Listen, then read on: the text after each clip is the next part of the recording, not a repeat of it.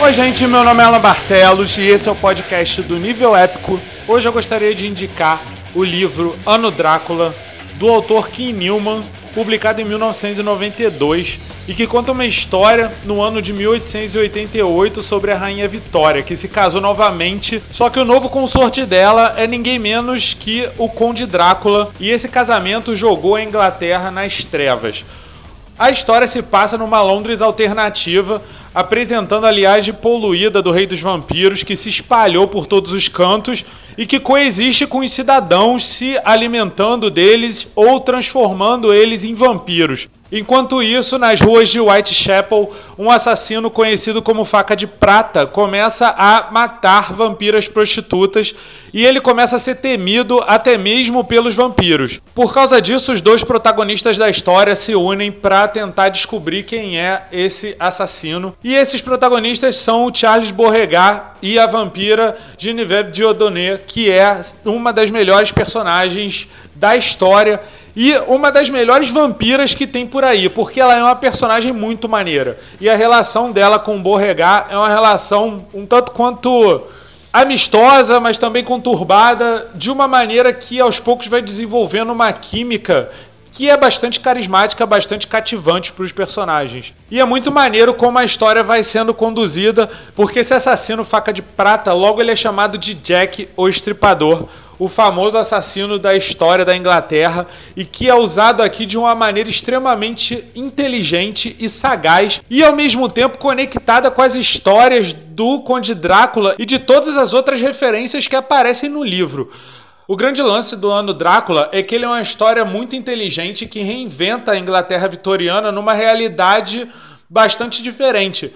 Na verdade, aqui o Drácula não foi derrotado pelo Van Helsing. Muito pelo contrário, o Van Helsing perdeu e o vampiro acabou se tornando mais poderoso do que nunca. E ao mesmo tempo, o Kim Newman ele coloca vários elementos de outras obras literárias na história. E com isso, ele cria um grande universo onde personagens da ficção convivem com personagens da vida real. Porque, por exemplo, a Florence Stoker, que era a esposa na vida real do escritor Bram Stoker, convive nesse universo com o Conde Drácula e também com outras figuras como o Dr. Jekyll ou o Dr. Moreau. Inclusive, o próprio Sherlock Holmes, que é um grande personagem da ficção britânica, é lembrado nesse livro especialmente pela presença do irmão dele, o Mycroft. O Kim Newman, ele já foi parceiro do Neil Gaiman e ele conta a história um pouco como Neil Gaiman criou a mitologia de Sandman, incluindo vários personagens, modificando eles e trabalhando de uma maneira que eles funcionam muito bem dentro desse universo.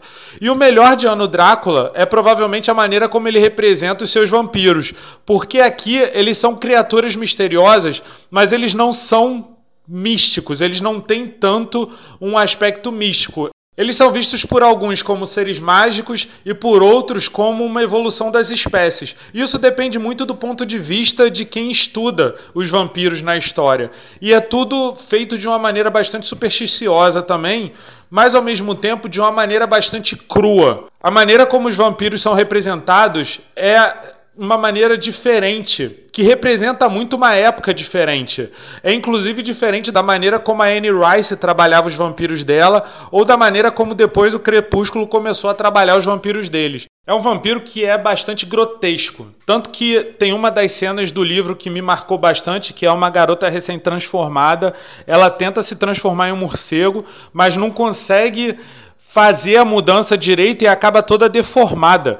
E a própria descrição, ela é tão grotesca, tão bizarra que ela passa essa sensação de grotesco da história. Tanto que essa coisa de misturar os vampiros com a sociedade cria um aspecto bastante inteligente dentro da história também, que é o fato de que qualquer um pode se tornar um vampiro por um preço ridículo. Muito dono Drácula é baseado numa espécie de humor mórbido.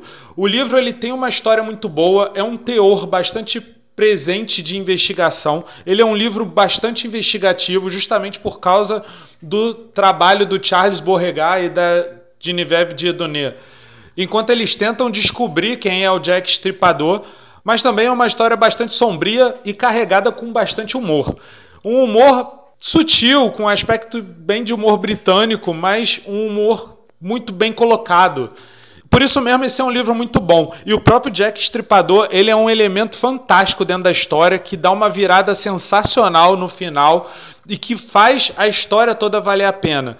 Ano Drácula é um livro com uma história alternativa muito bem feita, uma mitologia sensacional e que eu recomendo fortemente para quem gosta de história de vampiros, para quem gosta de Inglaterra vitoriana e para quem gosta principalmente de personagens britânicos e personalidades históricas britânicas, porque tudo isso é bem colocado dentro do conceito principal do livro e é muito bem colocado. Aqui no Brasil foi publicado pela editora Aleph e vale muito a pena. Eu recomendo fortemente. Eu já li e reli algumas vezes e é um livro muito bom de vampiros. Por isso eu deixo aqui a dica: Ano Drácula do Kim Newman.